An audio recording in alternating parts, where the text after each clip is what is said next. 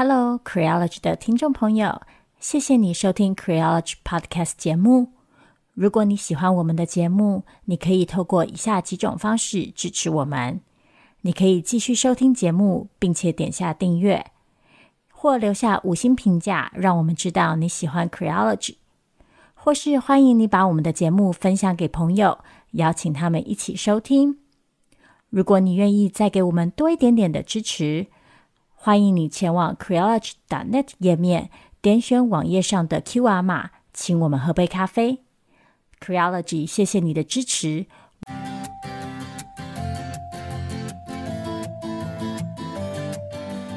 各位听众朋友，大家好，欢迎收听 Creology 的 Podcast 节目。今天是 Small Talk 的单元，我是娜娜，我是 Vtai。嗯，今天节目一开始哦，娜娜要先认真的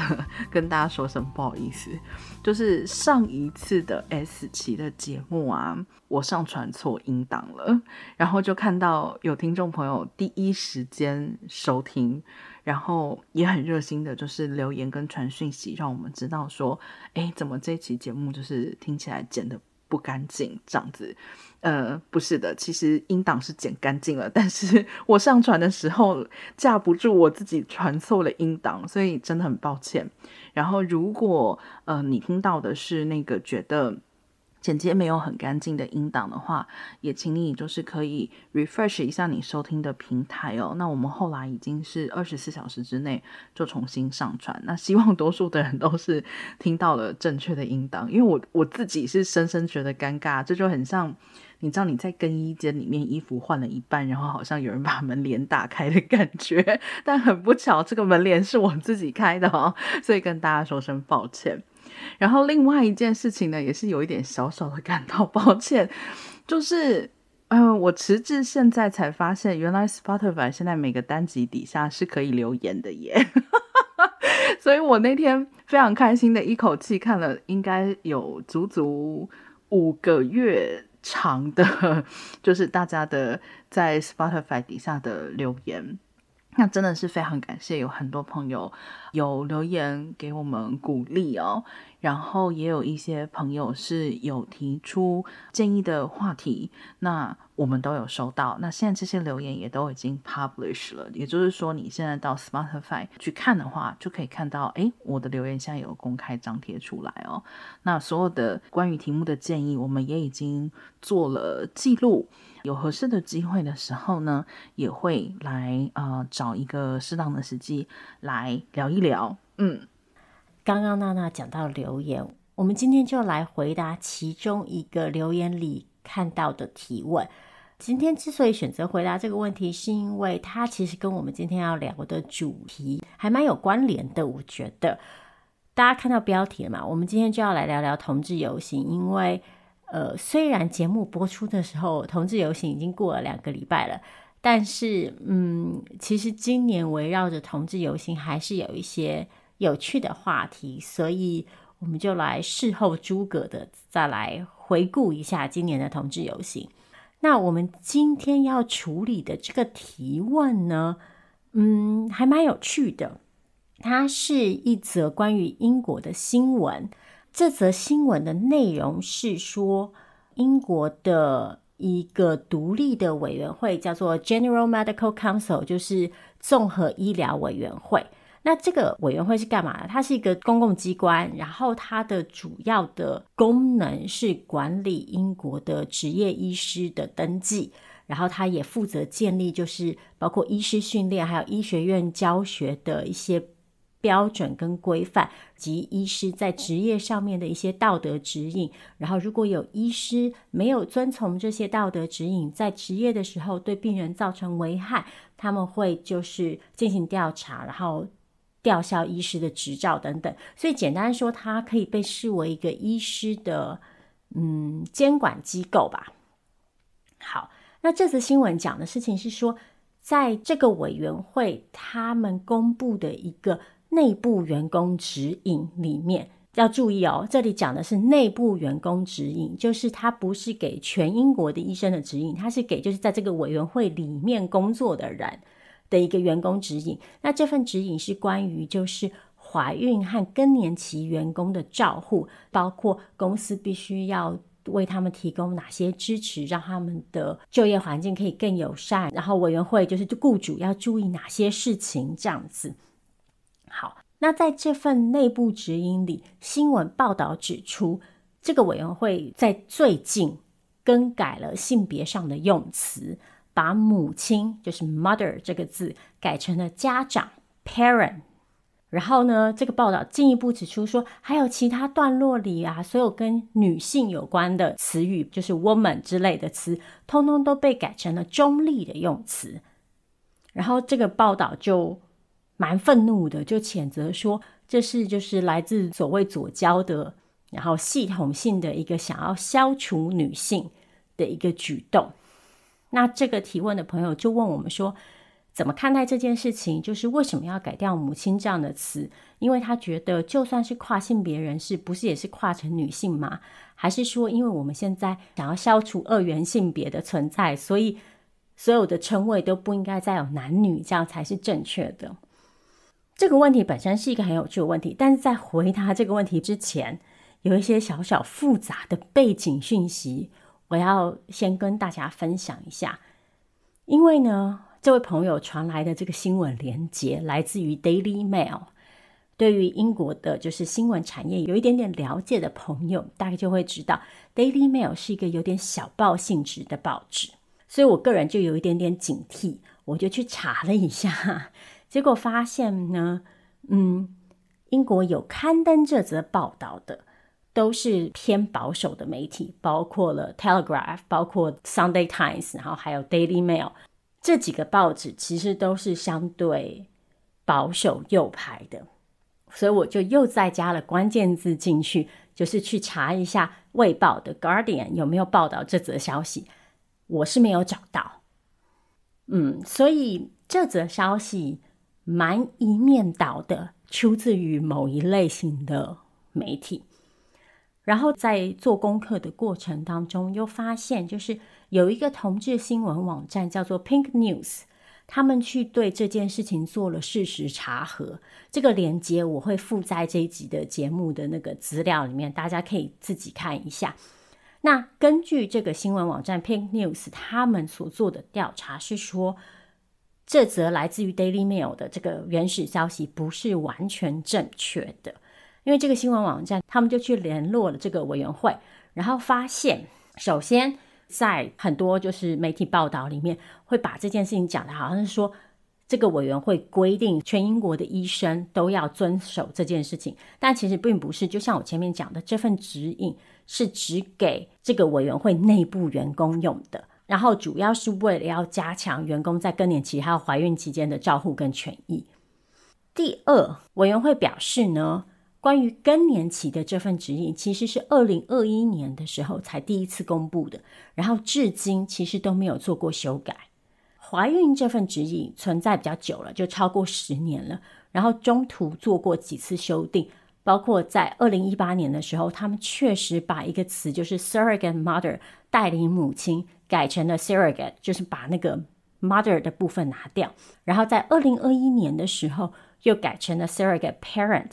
所以没错，确实是有，就是这个把 mother 改成 parent，就从母亲改成家长的这个行为。但是这件事情其实不是今年发生的，更不是最近发生的，而是二零二一年就发生了。那为什么这些报纸会突然在现在才爆出这些消息，然后开始嗯很大幅度的攻击这个委员会，说他们系统性的想要抵消女性的存在呢？我觉得这可能是一个有一点有趣的问题。最后是这些报道里使用的语言是说：“哎呀，这是一个想要消除女性的一个举动。”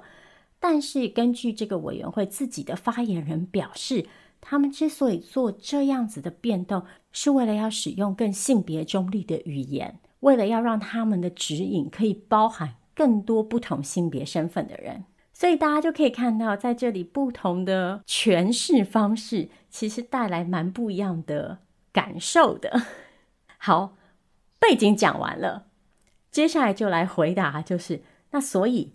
没错，虽然不是今年发生的，但就是他们确实把这个 mother 这个词改成了 parent。那我们对这件事情怎么看？谢谢 V 太的研究跟整理哦。但其实我说实在话，我当时看到这个提问，还有了解到嗯这件事情的背景的时候，我的第一个反应，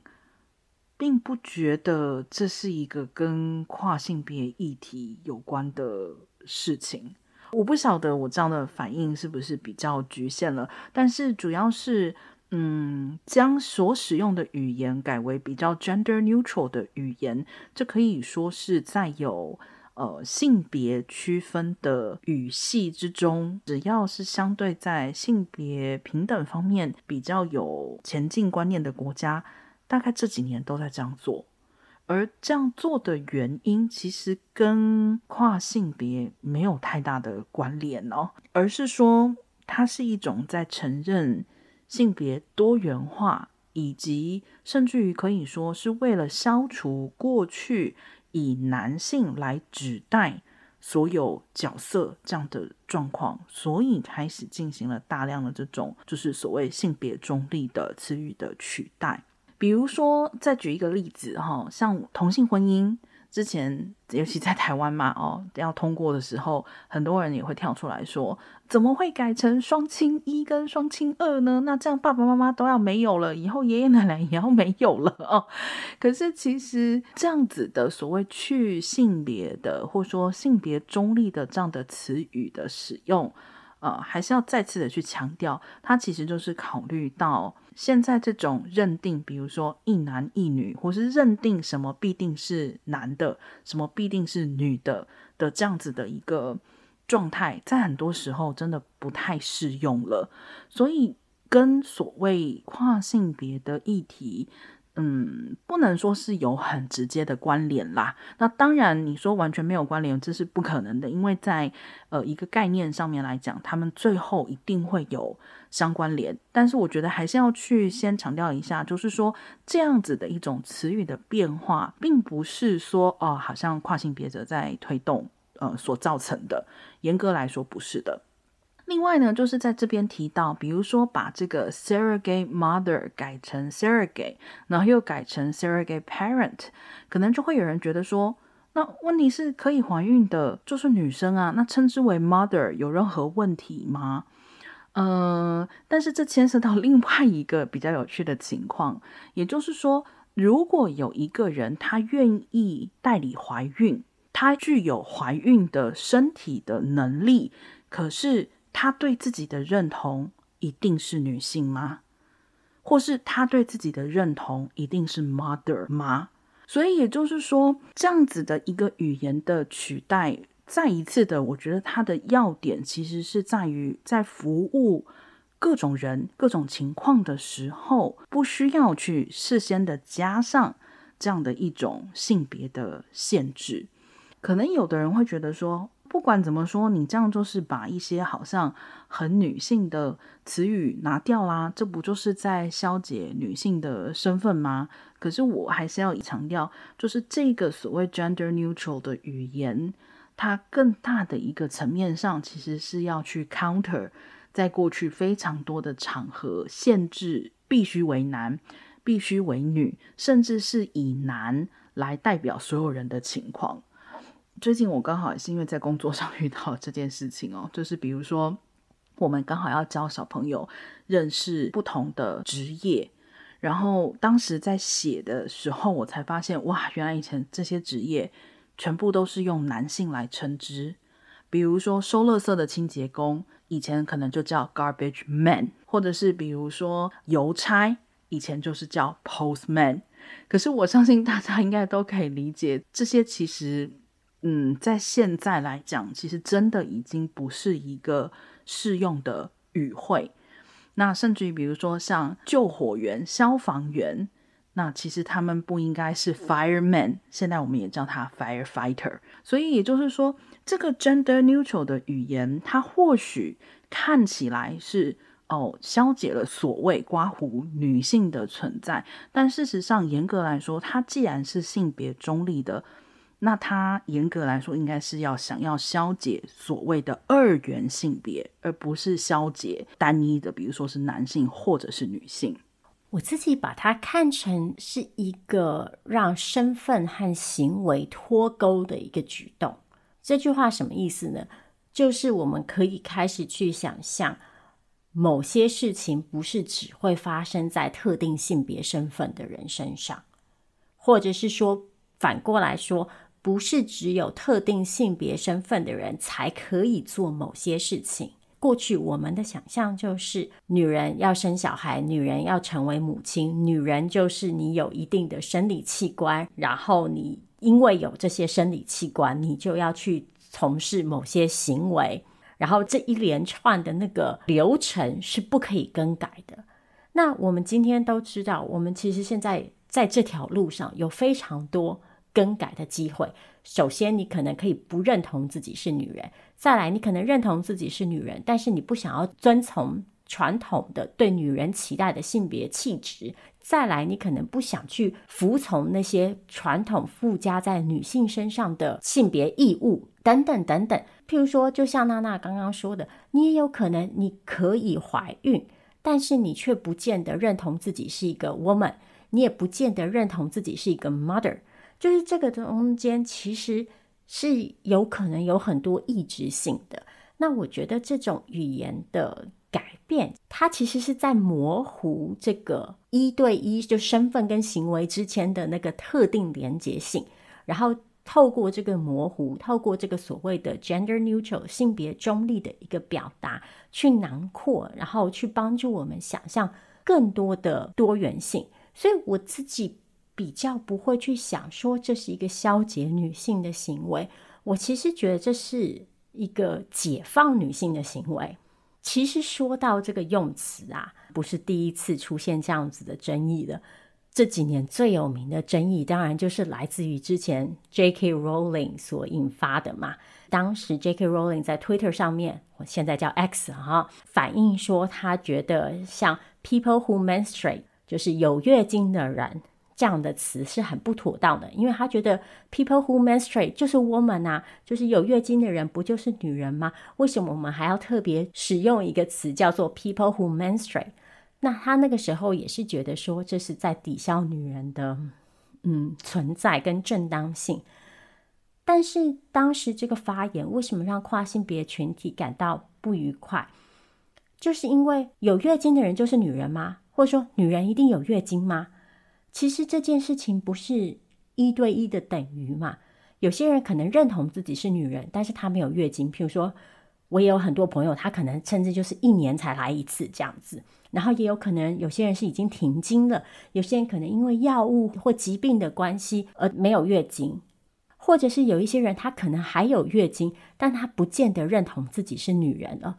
我最近在看就是 Netflix 的影集《Sex Education》的第三集，就最近刚看完。这一季里面就刚好有一个角色很好的表现了这件事情。这个角色是一个跨性别的青年，然后他是女跨男，然后他已经开始服用了睾固酮，但是他同时也还是有月经。这件事情其实对他造成了很大的心理压力。那如果在这个情况下，因为他的身体还会每个月定期的时间流血，我们就去指说，所以你仍旧是一个女人嘛，所以你的性别身份认同不可能是男人。其实这是一件很残忍的事情啊。所以，嗯，我觉得这件事情我可以理解，对于很多人来说是一个很很新的事情，因为其实语言不只是语言嘛，语言和我们的意识形态和我们的生活习惯。和我们的社交互动其实是息息相关的，所以其实改变语言使用并不是一件这么容易的事情，尤其很多时候它听起来是非常反直觉的。所以我，我觉得我们在遇到这类语言改变的时候，感到就是哎，好奇怪哦，为什么要这样子？或者是我完全没有办法习惯。我觉得这个反应是正常的。就譬如说我自己啊，还是常常会在就是代名词使用的时候没有那么谨慎。我每一次犯这种错误的时候，我都提醒自己说：你要记得。就譬如说对跨性别的朋友，你要去问对方说：你比较想要被称为 he 或 she，或者是 they，就是我承认我自己有的时候其实是会忘记这件事情的，那我就要一直去提醒我自己。那但是我觉得这个 effort 就是这个提醒我自己的过程是必要的，是一种我的，我们讲深刻一点，就是道德责任。因为老实说，这对我来说是一件很小很小的事情啊。我唯一要做的事情就是去提醒我自己，然后去询问对方。但是这件小小的事情，可能对于对方来说有重大的意义。我觉得其实就是像 V 太刚刚讲到的，在这个所谓性别中立语言的使用上面，它是可以带来一种把身份跟既定性别绑定的情况的松动。简而言之，就是我们经常讲的，比如说在父权制度底下的脚本，男人应该怎样怎样，女人应该怎样怎样。那其实透过这样子性别中立的语言的使用，是可以渐渐去使这件事情产生松动的。那在一个程度上来讲，它其实也就是我刚刚所讲到的，它带来一种多元的可能性。这也是为什么今天我们说这个题目，或说这个问题，跟我们原本的题目就是台湾同志大游行是相关的。因为这次 台湾同志大游行结束之后，哎，这真的是我只能说，我真没想到，在就是三二零二年的时候，我们还要回答这个问题啦。但是确实这几年，这是一个经常被提出来的问题，就是为什么还要举办同志大游行？嗯。似乎有很多人啊，不只是同志或非同志，就是说，不管是在哪一种身份认同上，似乎都有人觉得说，同性恋都可以结婚啦，那你们还要同志大游行干嘛？但从来同志大游行就不只是为了同性婚姻而走。在很多很多年前，同性婚姻或说婚姻平权还没有成为主要议题的时候，同志大游行就一直存在呀。而且本来一个平权运动，它就会有很多不同的面向。比如说，就像公运或是每年的秋斗，也不会有人觉得说，哦，已经争取到劳基法给改了，或是争取到周休二日了，或是争取到什么了，那这个公运或是这个秋斗就可以不用走了，对吧？所以，即使是现在同志可以结婚。也不代表同志大游行就不再需要存在，因为事实上，同志可以结婚只是一个法律层面条文的保障。以前我们也曾经讲过，就是法律说你可以结婚，跟你真的可以结婚，这个中间还是有相当的距离的。对，就是前几天，可能有些朋友已经看到，就前几天 d 卡上出现了一篇文章。哎，其实这篇文章的内容也不新鲜了，但就像娜娜说了，我确实是有点惊讶，就怎么到了二零二三年，我还在回答这个问题。但与此同时，我其实也觉得，嗯，这几年的一些性别讨论的趋势跟风气，还有整个在进步议程以及跟保守势力之间的那个抗衡的情况下，确实反而是让这样子的问题越来越。嗯，被凸显出来。这篇文章在说什么呢？他在说，他觉得为什么同志游行每年都要把台北市搞得乌烟瘴气？因为会有很多穿着裸露，然后，嗯，在他看来不是很像男人的男人走在街上。然后他又批评说，异性恋都没有游行啊，问他为什么同志要游行？我其实觉得这篇文章自己就回答了自己，就是为什么。没有异性恋游行，然后要有同志大游行，因为其实在这篇文章里看到的最明显的两个态度，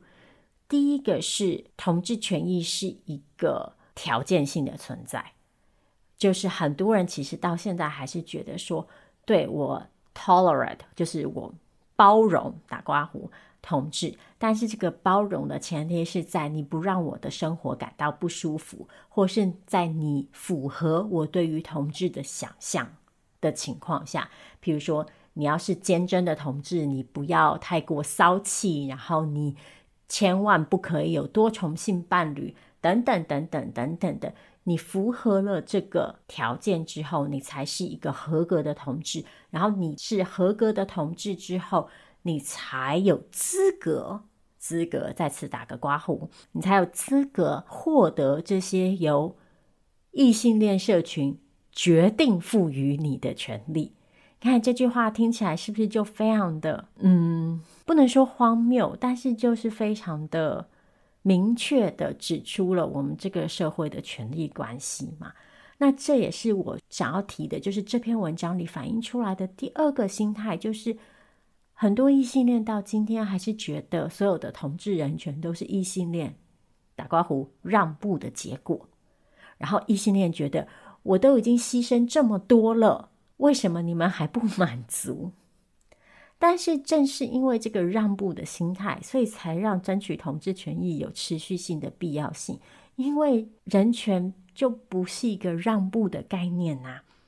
同志有人权是因为同志是人呐、不是因为异性恋好心啊。所以，嗯，我觉得在二零二三年还可以看到这个问题，其实给我们一个蛮大的提醒的。就是我们好一阵子以来，我们到底怎么看待同志平权这个问题？然后，这个平权到底是被建立在什么样子的一个意识形态基础之上？尤其是在同性婚姻合法化之后，我自己感受到的事情是，我觉得同志身份获得了某种正当性。但是这个正当性是建立在一定的条件基础上的，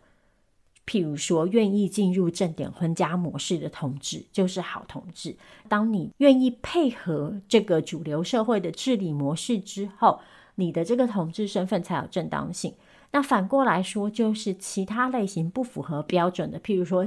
至今仍在开放式关系，至今仍旧拒绝进入婚姻，或甚至是感染艾滋的同志。那你就是异类，因为你就是自己不学好的同志。所以其实像今年同志游行的标题叫做“为什么我们还要讨论多元”，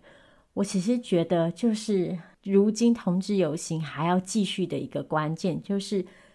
在这个同志身份的正当性底下，搭配的是什么条件？这个条件其实有可能是一个一元的，然后它其实可能消解了。我们对于性别想象里原本应该要有的多元，其实我觉得，嗯，我想想看要怎么表达哦，应该是这样讲。严格来说，其实女性主义它并不是女性打刮胡主义，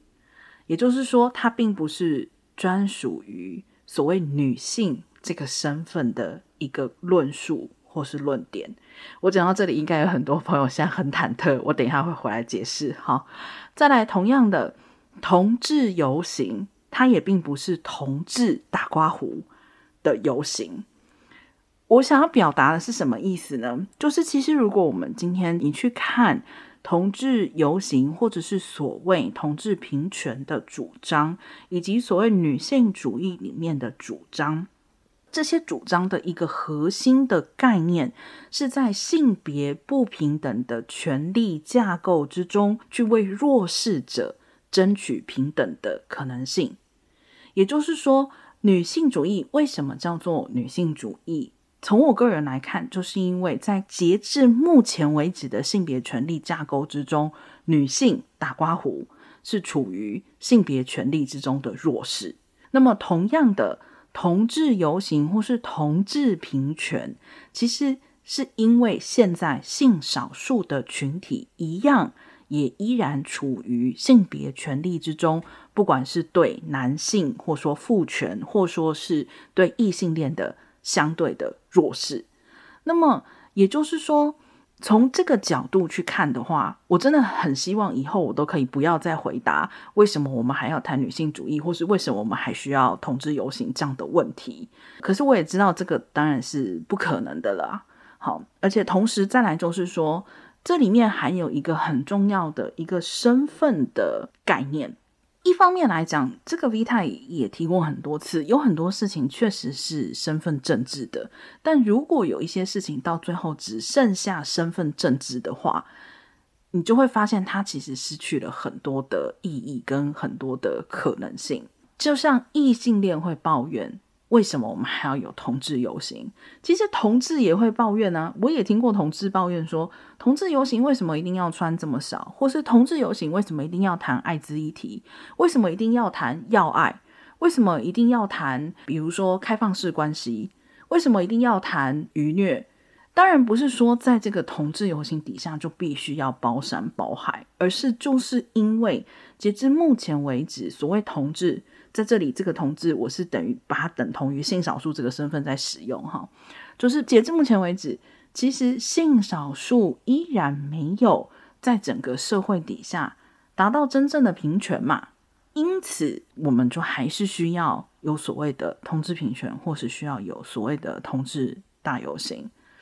那当然，这个最经典的大家都经常听说的一句话，就是没有异性恋大游行的原因，是因为异性恋每天都在大游行啊。因为异性恋每一天都处在这个性别不平等权利之中的主导地位啊。当你打开电视的时候，你看到的连续剧是不是异性恋的恋爱故事？当你走进书局，翻开书籍的时候，你看到的是不是异性恋的恋爱故事？甚至于走在街上，绝大多数的时候，你现在看到会牵手、拥抱、亲吻的，是不是异性恋的情侣？所以，当这个性别权利的关系还是没有被扭转的时候，这个所谓的同志大游行，它就是有继续存在的必要。那也是很巧合的，就是今年大游行之前。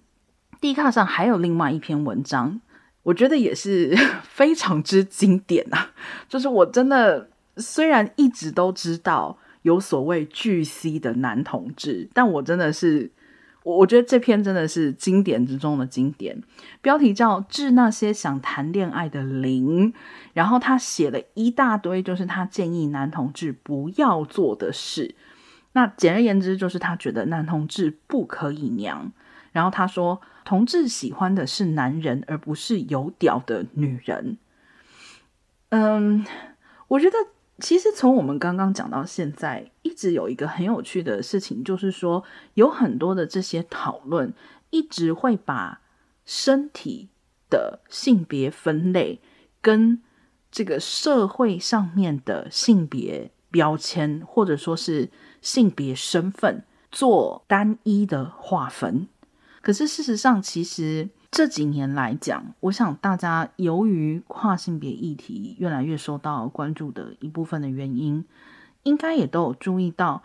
这个性别的二元划分，尤其是把它依照身体来做二元划分，同时把身体的这个划分直接连接到特定的性别角色，其实就是一件很不 OK 的事情。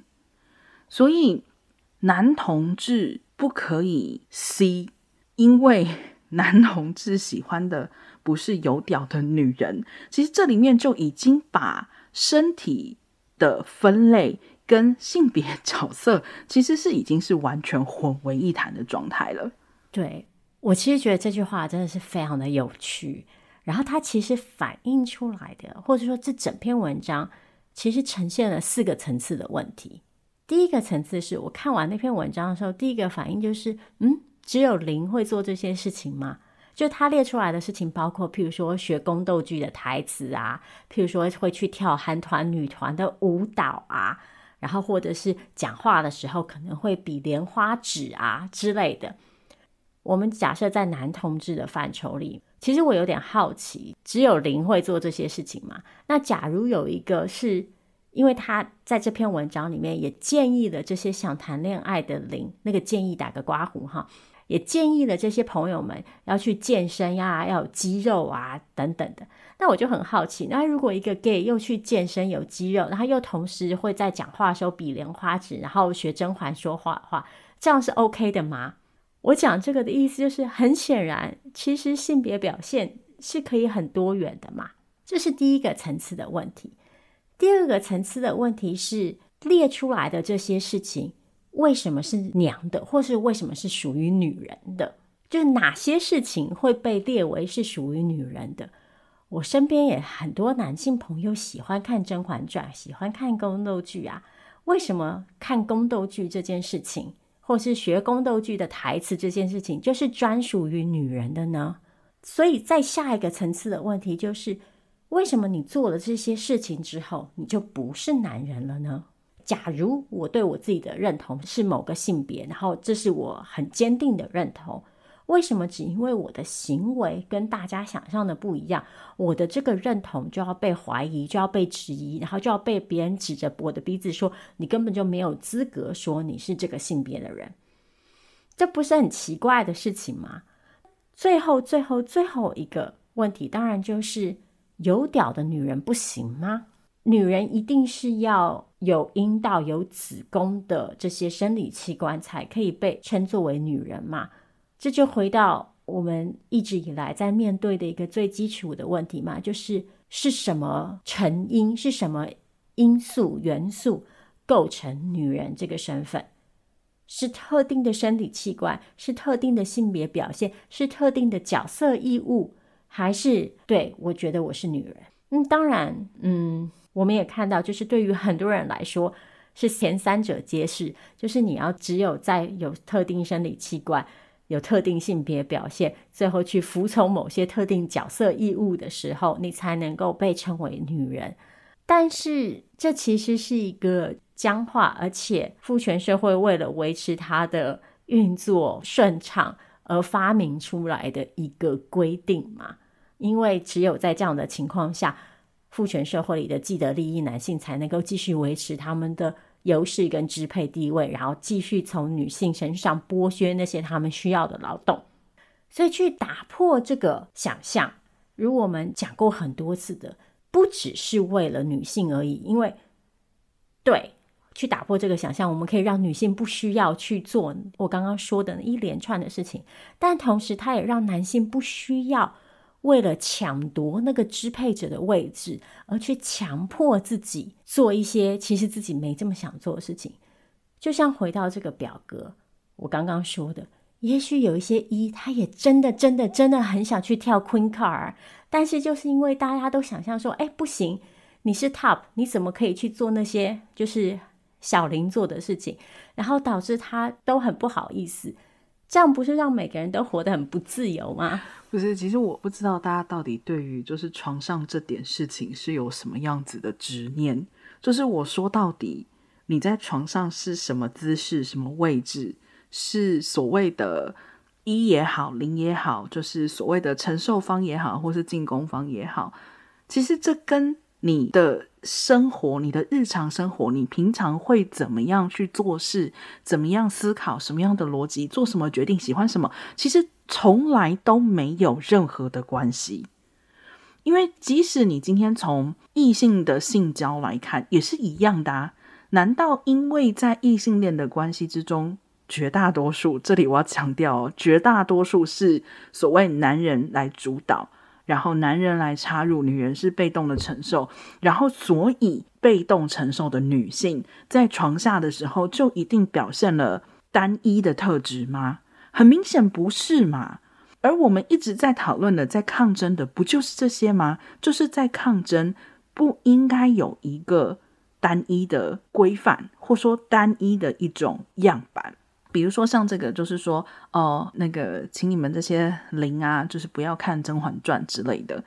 那同样的，所以我要说的就是说，那如果今天我把这句话稍微荒谬化一点呢？说，哦，那如果你是女人，然后不看《甄嬛传》，你就不是女人，你觉得有任何道理吗？你会因为一个人看或不看《甄嬛传》，或学不学清宫剧讲话，就变成另外一个所谓的性别或是性别角色吗？不可能嘛，也不应该嘛。或者说，如果说你觉得有可能也应该的话，那就表示你相信这个规范。那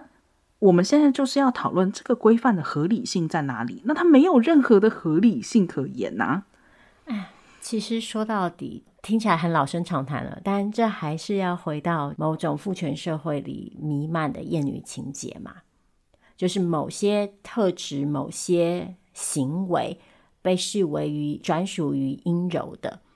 然后这些行为、这些特质会被贬低。所以，如果你是女性，你本来就应该要有这些特质，那你就本来这些本来都请打个括弧哈，本来就应该属于那个从属的位置。那如果你是男性，你却去选择做这些阴柔的事情，那你就是自甘堕落。刚刚大家在讲的时候，我就想到，就是我成长的过程当中，分别经历过两个阶段。一个阶段是我曾经因为我不太喜欢做某些女孩子会做的事情，这个女孩子会做的事情其实本身就是一个有问题的陈述，嗯。但是我曾经因为我不太去做那种大家想象中女孩子会做的事情，而觉得自己好像不太是女生，然后觉得自己不太能够融入女孩子之间的团体。比方说一件事情是，我不太能够接受跟别人一起去上厕所这件事情。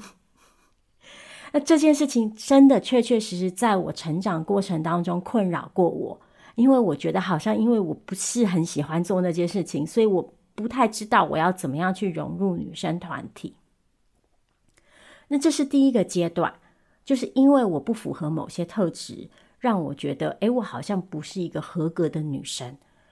第二个阶段是我自己的厌女阶段，就是我会把这些东西拿来当成一个勋章，然后很骄傲的跟别人说：“你看，我跟其他女生都不一样，我不做那些女孩子会做的事情。”这个陈述也许有真实，但是这个陈述我之所以会把它拿来当成一件骄傲的事情讲，就是因为我觉得，因为那些女孩子会做的事情是没有那么有价值的，是不如男孩子的。所以当我可以证明，就是诶，我比较像男孩子的时候，我仿佛就上升了一个阶层。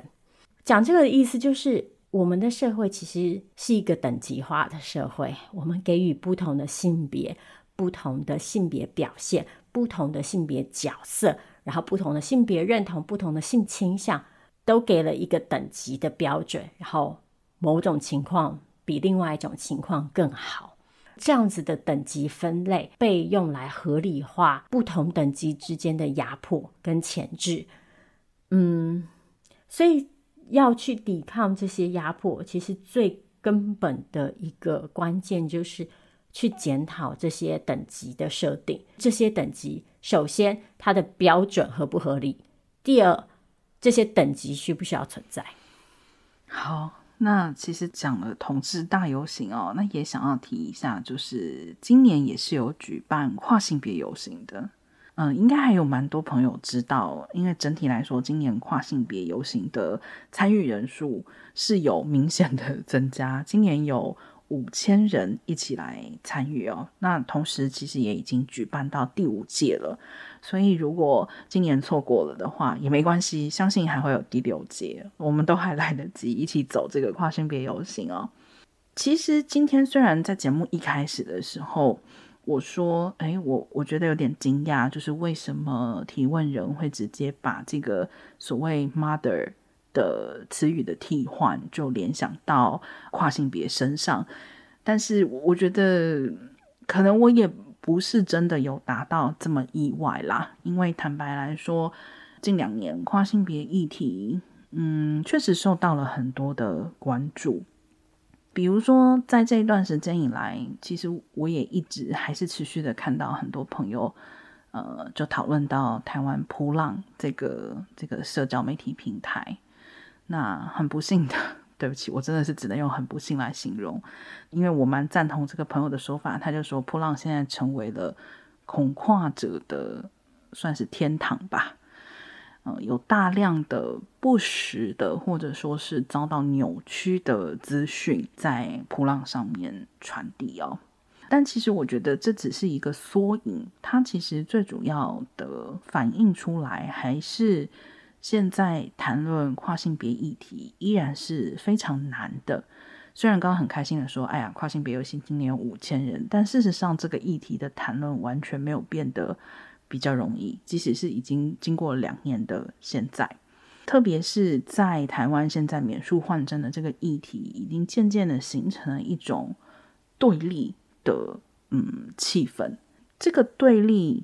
有一部分，我觉得当然是顺性别与跨性别身份的一种对立，但是有一部分我没有直接的证据或者说证明哦。但其实这个跨性别的对立里面，我个人感到另外一件相当不安的事情是，其实有刮胡男性在这个里面，尤其是异性恋男性在这个里面的推动，推动这个对立的形成。嗯，可能会有人觉得说，哎，怎么会扯到异性恋男性？但其实我觉得，就是如我们这一期节目从前面讲下来到现在，今天当我们是要去拆解。这种性别既有的结构，尤其是性别权利既有的结构的时候，即使我们会去告诉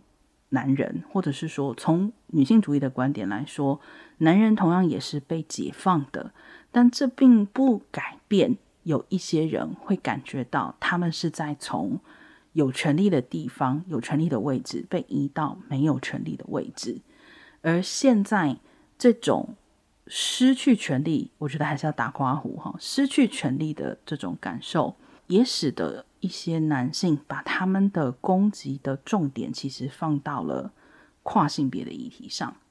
跨性别跟免受换证这个议题，要讲起来有点复杂。今天我们就先不深入。其实常听我们节目的朋友应该也知道，我跟娜娜在这件事情上面的看法大概是怎么样。那我们也因为我们在这件事情上的看法遭遇到一些批评，嗯，就是我没有说我不能被批评，就是我一如往常，我很欢迎大家对这些事情进行讨论。那我也可以理解。为什么讨论跨性别议题这件事情会让女性感到嗯局促跟不安？但是首先第一件事情就是，我觉得大家还是要回去看事实啊，恐惧的真实性跟恐惧是如何被建构的这两件事情，我觉得还是可以分开来讨论的。再来就是因为今年免术换证，很显然。突然之间变成一个，可能是因为选举要到了，它变成一个政治性的议题，然后，呃，有些人就会指责说，一切都是特定政党在背后推动。哦，我必须说，大家这样想，也真的是太看得起特定政党了。台湾就没有性别问题是由特定政党推动的，好不好？那所以，然后很多就是这种以讹传讹的言论，其实无助于我们好好的讨论这些事情嘛。就像今天节目一开始这个提问，这篇报道对它没有完全错误，可是它也确实拼贴了很多杂七杂八，然后不同时序的资讯，然后最后制造出来了一篇很惊悚的报道。他的这个惊悚跟这个猎奇的目的是什么？就是要激起大家的情绪啊！那大家的情绪，那个恐慌的情绪，一旦被激起之后，就很难再去回归事实去进行讨论嘛。另外一点是，我觉得今年在跨性别游行前后看到另外一个让我比较忧心的事情是，这也开始变成政党自我宣传的一个工具。老实说啊，在这之前我都不知道台联党还存在，结果 没想到台联党就开始模仿了美国极右派政客的手段，开始以反跨性别、反免术换证作为他们的主打政治主张。然后，首先就是他们在跨性别游行之前发布了一个脸书贴文，说台联党坚决反对叭叭叭叭的。然后他们甚至在就是游行的隔天，在应该是台北车站吧，有抗议的活动。老实说，我个人真的是非常非常非常怀疑台联党做出这样子的政策主张背后，真的是为了要为女人好、为国家好的动机。我个人是毫不相信的。当然，这可能是我们以小人之心度君子之腹了。但我个人比较认为，这是一个。纯粹的政治操作，以一个社会上已经相对撕裂的问题，然后去为自己谋取政治利益。因为同样的事情，我们其实也在美国看到，美国这几年为什么左右派之间主打文化战争？其实一个很大原因是因为传统的左右派在其他政策上面的同质性越来越高，保守右派为了要吸引更多的选票，为了要强调自己的独特性，从而从经济政策、从外交政策把焦点转移到了所谓的嗯性别政策，然后最后的结果就是跨性别群体成为被牺牲的对象。我个人是蛮希望，就是台联党不要因为这样拿到票，因为这实在是太过于便宜的举动了。就如果台联党可以证明，就是说他过去曾经在任何性别议题上面有所贡献，那我还可以勉强相信一下他们的真心。但如果没有的话，那就。拜托，就不要再拿跨性别作为工具了哦，更不要把保护异女这种事情拿来当做你们的说辞。就这，我最近最烦的就是有些人会说他们反跨性别是为了要保护女性的权益，但在其他事情上面，这些人到底过去有没有为女性权益说过话？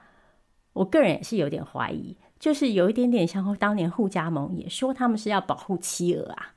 说真的，在处在美国现在这种堕胎权全面后退的状态之下，有人跟我说：“哦，我反跨性别是为了保护异女。”我可能真的想要掐死他，会无法克制的想要掐死他。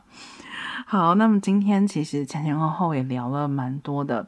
呃，跟往常一样，如果有任何建议、想法，想要聊的题目，欢迎你来信或者是留言给我们。另外呢，这次呃提问的朋友哦，这位朋友也问到说，他其实人不在台湾，但也很想要捐款，那不晓得有没有其他的管道？这边也跟大家一起说明一下。首先，当然是非常感谢。有捐款或是想要捐款的朋友们，不过现在 Q 所使用的这个收款平台呢，就是台湾的绿界科技。那绿界科技确实是不接受呃台湾以外地方发行的信用卡，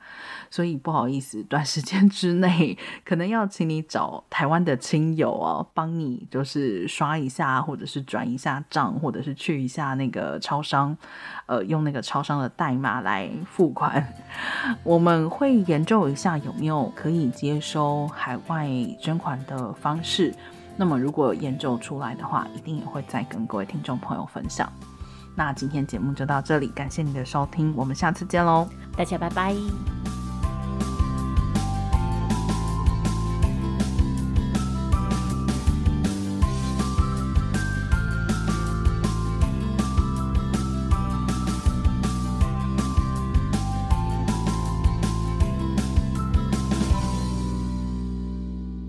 感谢你打开 Queerology 的 Podcast 节目，想邀请你透过以下几种方式支持我们，包括继续收听节目、订阅我们的 YouTube 频道，或是留下五星评价，让我们知道你喜欢 Queerology。也可以邀请朋友一起来听。如果你愿意再给我们更多一点支持，也欢迎你到 Queerology.net 点页面上的 QR 码，请我们喝杯咖啡。网址是 q u e e r o l o g y 打 net。